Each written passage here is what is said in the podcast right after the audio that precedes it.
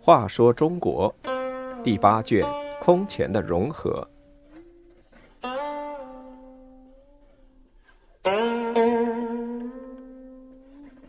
六十一，骨肉相残。宋明帝为保太子皇位，不惜杀害兄弟和侄子。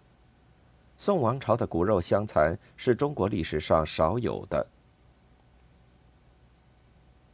明帝当初做诸侯王时宽仁平和，可是，一旦当上皇帝，竟变得猜忌多疑、残忍暴虐，而且十分迷信鬼神。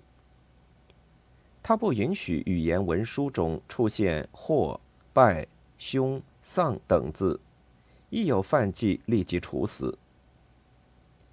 民间把宣阳门叫做“白门”，明帝认为“白”不吉利，不准再叫。宫中平时移床修壁，都要先祭祀土神，并让文人写文辞注册。因违犯他的忌讳被杀的人越来越多，他的生活也越来越奢侈，一切所用器皿都要同样造三十副。一些出身寒微的中书通事舍人，像阮殿夫、王道隆、杨运长等人，就乘机大受贿赂。这些人也都参与政事，拥有了大权。宋明帝刘裕平定孝武帝三子刘子勋后，将子勋的兄弟子随、子虚、子元等全都赐死。对孝武帝的其他儿子则一如既往。刘修仁从浔阳回来，对明帝说：“子房等兄弟尚在，将来恐对朝廷不利，应早做打算。”明帝认为很对。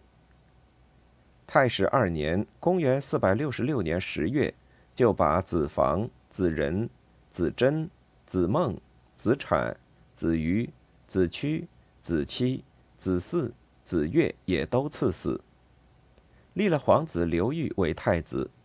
至此，孝武帝二十八个儿子斩尽杀绝。接着，明帝又对自己的几个兄弟施加毒手。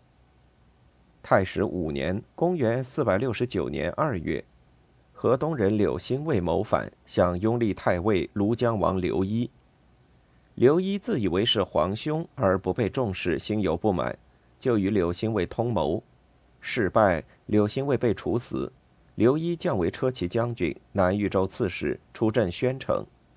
不久，明帝下诏逼其自尽。晋平腊王刘修佑性格刚强，常顶撞明帝。他原任南徐州刺史，明帝偏要他留在建康任长史、司马，代行州中政事。太史七年（公元471年）二月，刘修佑随明帝去盐山打猎，时近黄昏，明帝密令寿季之等数人引刘修佑到一处僻静地方，出其不意将其打死。然后报告说，骠骑将军不幸落马身亡。明帝假装十分意外，回建康后还为他举行了隆重的葬礼。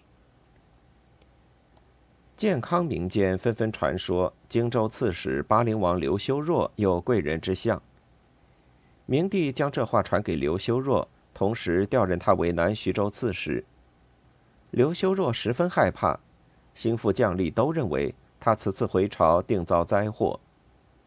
中兵参军王敬先说：“皇上病重，正想剪除旁支以巩固太子。殿下受诏入朝，恐有去无回。